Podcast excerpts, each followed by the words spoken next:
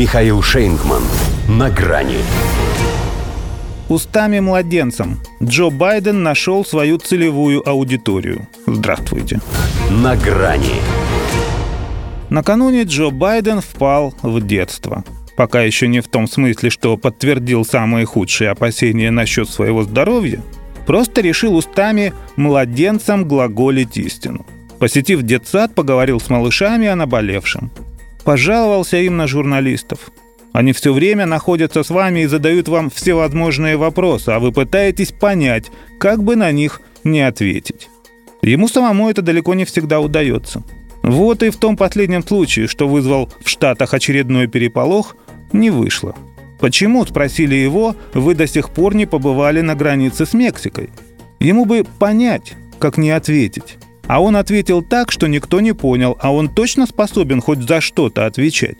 По данным погранично-таможенной службы США, уже побит абсолютный рекорд, продержавшийся более 10 лет. За год на кордоне задержали миллион семьсот тридцать тысяч нелегалов. А он «проблему знаю», что побывать на месте надо, догадываясь. Но суть в том, говорит, что у меня чертовски не хватает на это времени. Уходит оно, говорит, на изучение ущерба в 900 миллиардов долларов, нанесенного стихийными бедствиями, и на зарубежные поездки.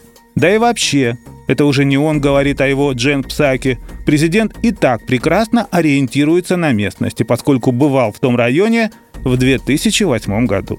Даже если и это признать уважительной причиной, что мешало ему отправить туда хотя бы Камалу Харрис?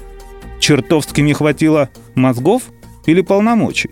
В любом случае, инспекция границы и в ее планах не значится.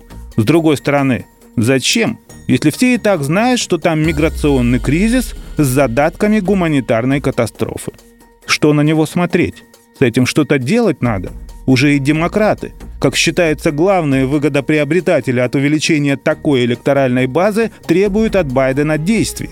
Но действуют пока только республиканцы – это по их инициативе Верховный суд вернул в ранг закона нормы прежней администрации, согласно которым мексиканцы, желающие получить убежище в США, должны ждать рассмотрения заявки на родине.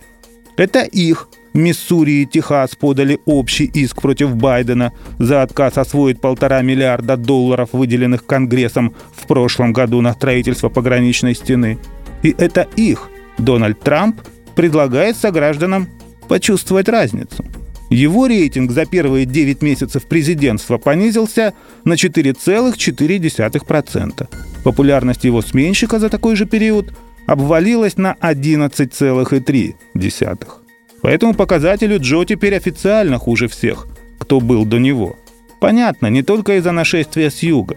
Тут все один к одному, 33 несчастья. Афганистан, пандемия, почти дефолт, с инфраструктурными планами беда – в общем, их пострел везде просел. Но все равно опять собирается в Европу. А потом можно и махнуть. Снова в детсад. Вот она, его благодарная целевая аудитория. Главное, лишнего не спросят. До свидания. На грани с Михаилом Шейнгманом.